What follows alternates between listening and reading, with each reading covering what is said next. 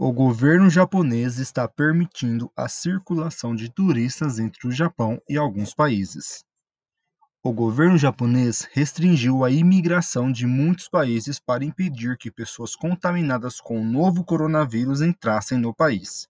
No entanto, em junho, o governo iniciou negociações com quatro países que conseguiram conter o Covid-19, sendo eles Vietnã, Tailândia, Austrália e Nova Zelândia, permitindo a entrada de turistas que estavam viajando a negócios. No Vietnã e na Tailândia, trabalhadores expatriados e residentes de longa duração poderão cruzar a fronteira com o Japão em julho. Existem várias regras a serem seguidas, como um teste de PCR antes da entrada, 14 dias de quarentena em casa ou em um hotel, uso de um aplicativo para confirmação de contato e uma solicitação de um seguro saúde privado.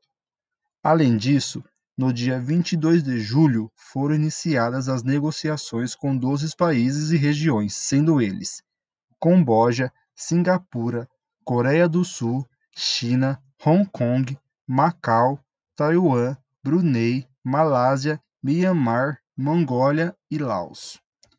Outros 17 países e regiões foram adicionados à lista de não permitidos a entrar no Japão devido à disseminação do Covid-19, onde estrangeiros que permaneceram nesses locais dentro de 14 dias antes da entrada no Japão não podem entrar. A lista dos locais não permitidos é Uzbequistão, Quênia, Comores, República do Congo, Serra Leoa, Suriname, Sudão, Somália, Namíbia, Nepal, Paraguai, Palestina, Venezuela, Botsuana, Madagascar, Líbia e Libéria.